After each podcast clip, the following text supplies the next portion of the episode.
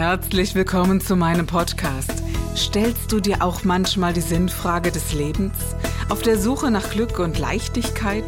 Ist Erfolg für dich ebenso wenig eine Frage des Zufalls?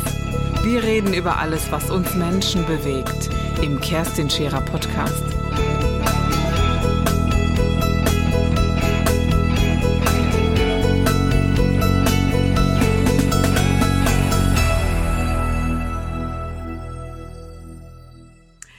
Herzlich willkommen bei einer neuen Sendung von Scherer Daily. Ich sage ja immer, dass ich einen besonderen Gast habe, aber es ist schon so, dass der Mensch, der mir heute gegenüber sitzt, ein Mensch ist, der ganz, ganz vielen Menschen hilft. Es gibt ja kraftvolle Menschen, die im Umfeld sind und es gibt kraftvolle Menschen, die auf der Bühne sind.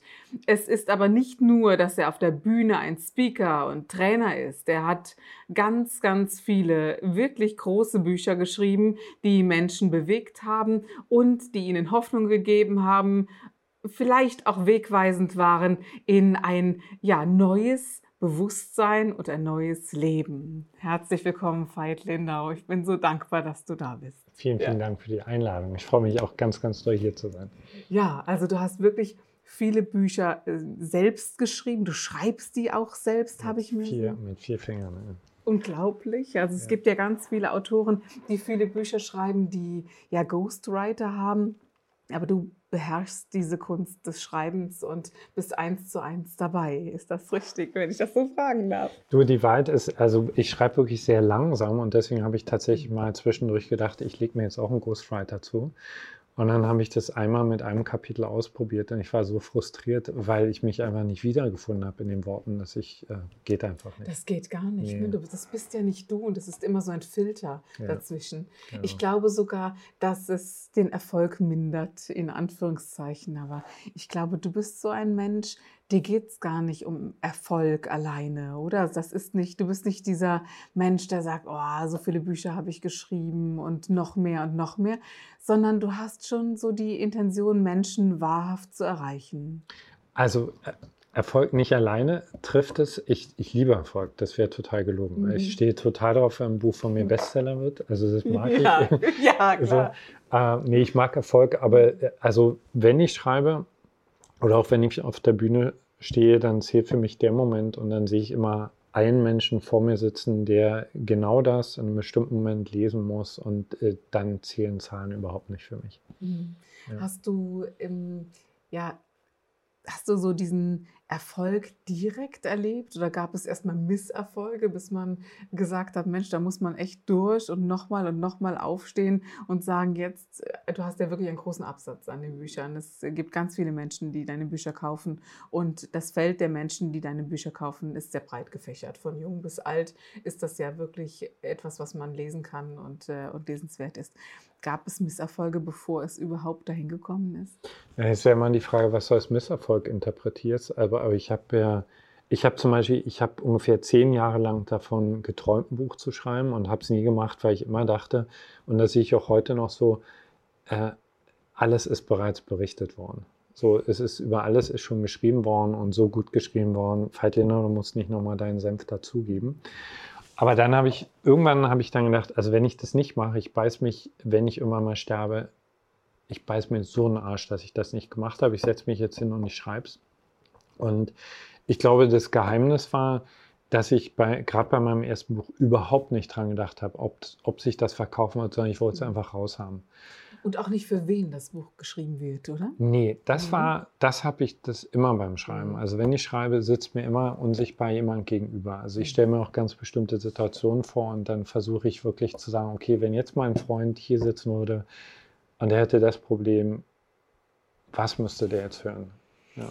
Was ich bei deinen Büchern, also ich habe nicht alle gelesen, aber ich habe mich wirklich eingelesen und was ich faszinierend finde, du hast eine Sprache, die dockt sehr schnell an. Also in einem, die findet Anklang. Mhm. Mal da, mal mehr, mal weniger, aber du bist so direkt in der Sprache und bist direkt am Menschen dran. Ist dir das denn sofort gelungen? diese oder sagst, also das wäre ja schon das erfolgreiche Buch, dass du sagst, ja. ich habe es ja geschrieben und welches war denn eigentlich dein erstes Buch? Äh, Segengefüge. Segengefüge, Segengefüge ja. war mein erstes Buch. Und also, also Veit, da kannten wir uns gar nicht. Und äh, da erinnere ich mich, da kam das raus, da war ich in der Bücherei und habe was ein Titel, meine Güte. Ja? Obwohl ich da, da, immer dazu sagen muss, also besonders denen, die sich empören und die das frech finden, der Titel ist von meiner Frau. So, so. Also ich habe das Buch geschrieben und wusste noch nicht, wie es heißt. Und dann haben wir zusammengesessen und sie hatte schon lange vorher für bestimmte Erfahrungen in unserer Arbeit, die du bestimmt durch deine äh, Seminare auch richtig gut kennst, hat sie irgendwann gesagt, also das, was die Leute oder was wir da erleben, das ist, kann man eigentlich nicht anders beschreiben als Segengefügelt. Und dann, äh, genau, und dann hat sie mir quasi den, Titel für das Buch geschenkt. Ich ja. habe die Geschichte noch gar nicht zu Ende erzählt. Wir ja. haben damals in Zürich gelebt und ich war dort in einer Buchhandlung. Die kleine Maya von uns war recht klein und hat dort gespielt. Ja. Und dein Buch wurde gerade ausgestellt, ne? war ja gelb und, äh, und sehr, sehr groß dargestellt und so. Und ich fand es unglaublich faszinierend, mhm. wie die Menschen sich verhalten haben. Das muss ich dir jetzt echt erzählen. Ne? Da kamen so, also es sind ja ganz viele Banker, glaube ich, oder im Anzug. Und dann sind die vorbei, das Buch angeschaut und nochmal weg und nochmal hin Aha. und nochmal weg und irgendwann haben, hat wirklich der eine oder andere das gekauft. Es wurden so viele Bücher an dem Tag verkauft, ja. oder dieser, in diesen zwei Stunden, wo ich da war, dass ich dachte, jetzt holst du das Ding aber auch mit. Ja. Wer auch immer Veit Lindau ist, ja. aber dieses Buch kaufst du jetzt auch. Und ich fand es sehr wirklich inspirierend, mhm. ein bisschen erquickend, wo ich dachte, ja, mal coole Sprache. Und ich bin auch überzeugt davon, du kannst das, das Rad nicht neu erfinden. Es wurde wirklich alles gesagt. Wir haben 2019, es wurde alles gesagt und es durfte alles gesagt werden. Und da ist ja, da, da kannst du nichts mehr neu erfinden. Aber so für mich persönlich ist es ganz wichtig, Menschen zu erinnern. Zu erinnern, dass was sie vielleicht schon in sich tragen, was sie vielleicht schon irgendwie intuitiv wissen.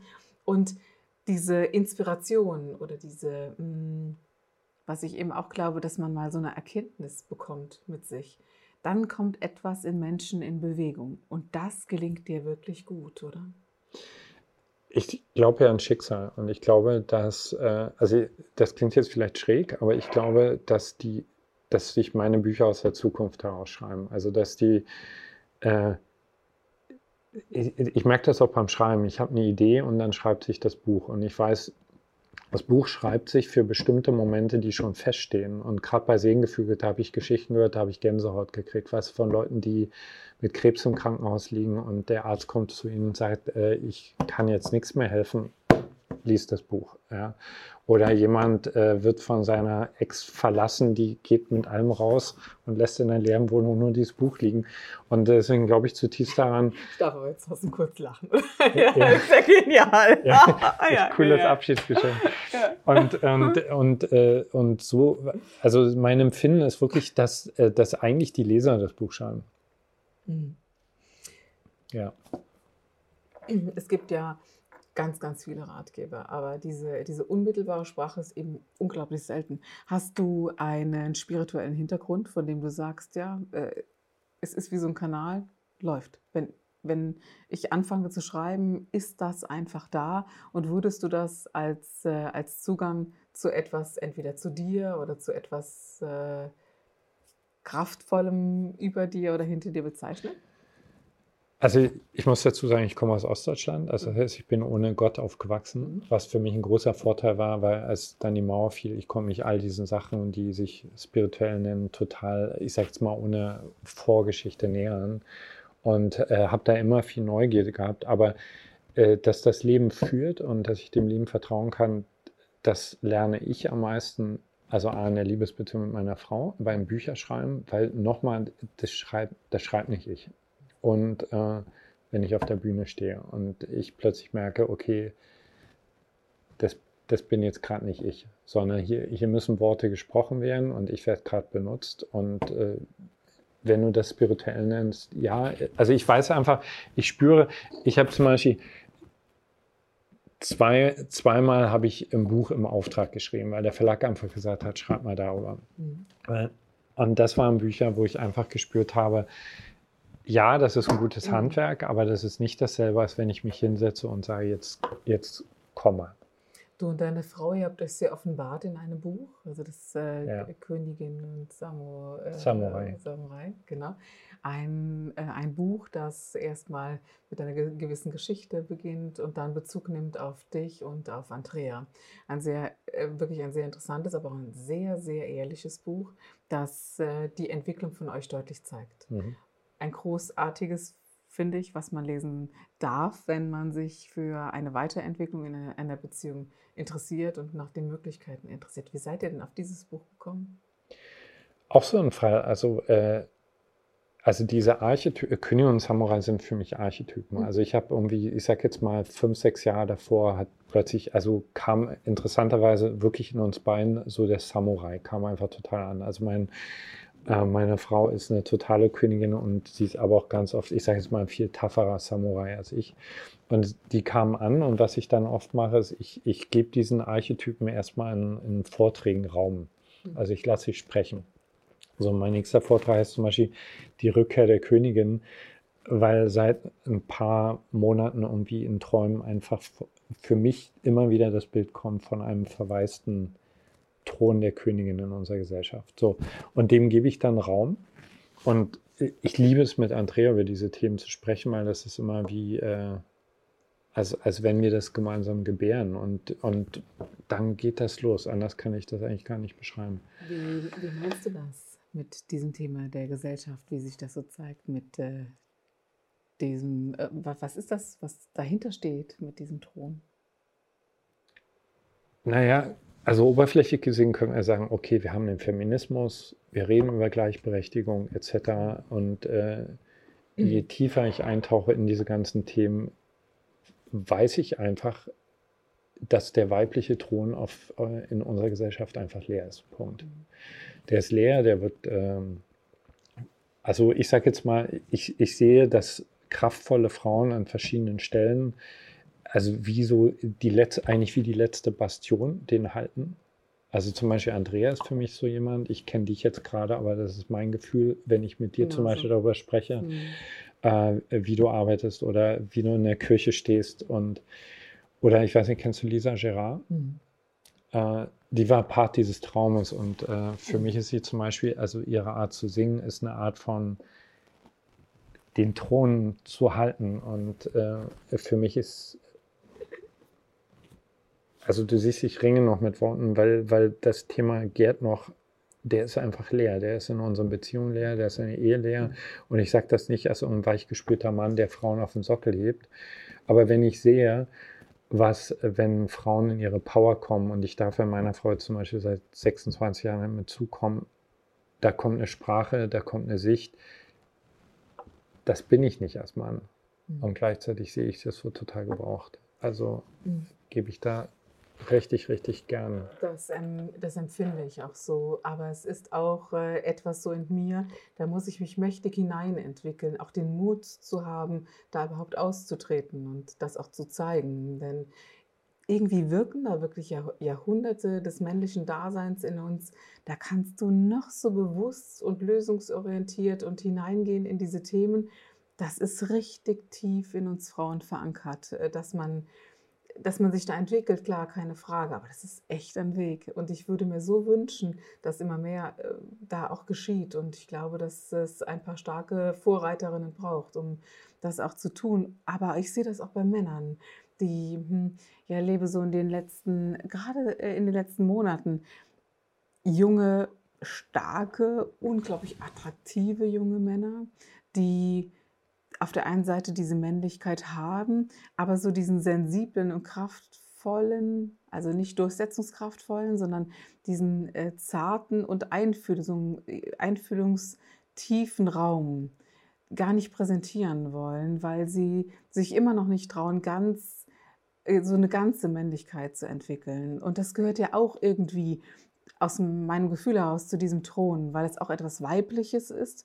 Aber das ist so irre tief, Mann, dass ich denke, das würde ich mir so wünschen, dass das auch mehr Raum bekommt. Ich kann das auch noch nicht so recht in Worte fassen. Das ist so ein, so ein hilfloses Ringen mit Worten, die, weil das so neu ist. Also Ja. dieser, dieser Weg dieser Männer. Und mh, ich hatte gerade so im, im letzten Seminar einen jungen Mann, der äh, ja, der hat so in dieser Speaker-Szene begonnen. Relativ erfolgreich, auch schon nach außen gehend. Und ich dachte, mein Gott, sagen wir mal so in Zahlen gesprochen, 20 Prozent von ihm.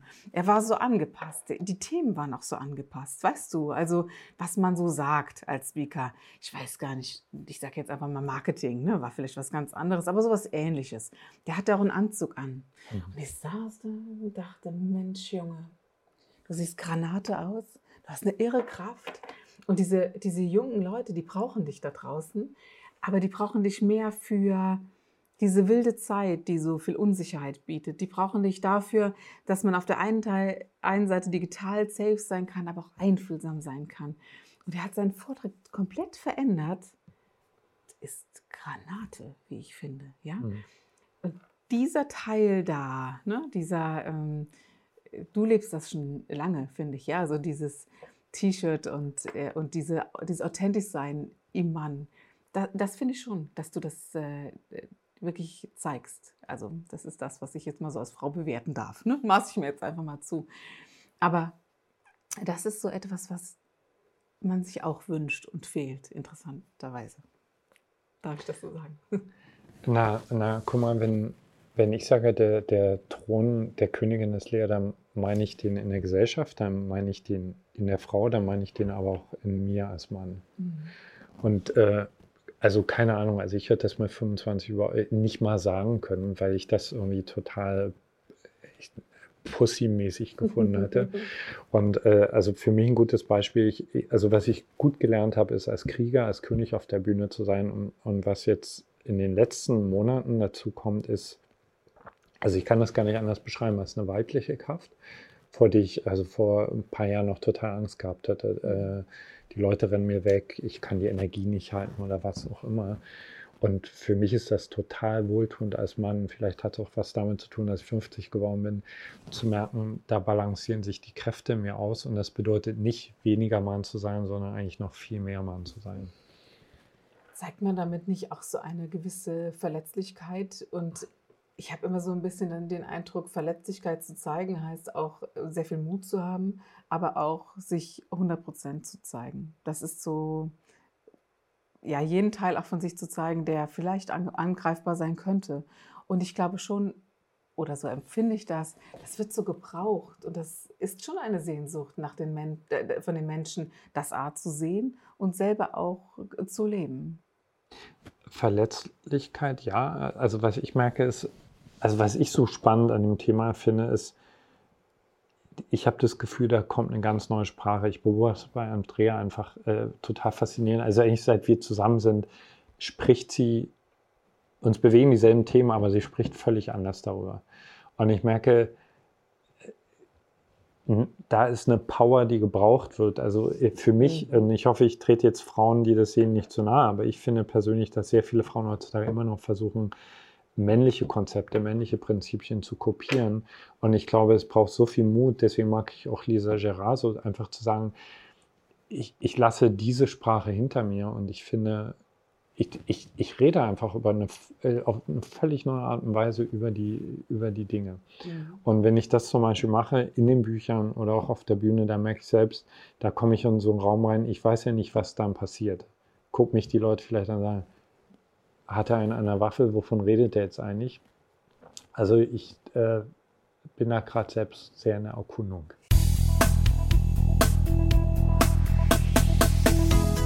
Das war der Gib dich ganz Podcast mit Kerstin Scherer. Wenn du mehr über mich erfahren möchtest, dann gehe auf meine Website www.kerstinscherer.com oder besuche mich ganz einfach bei Instagram Co. Du interessierst dich für bestimmte Themen, die du jetzt noch nicht gefunden hast? Dann schreibe uns eine E-Mail an info@kerstinscherer.com. Wir freuen uns auf dich.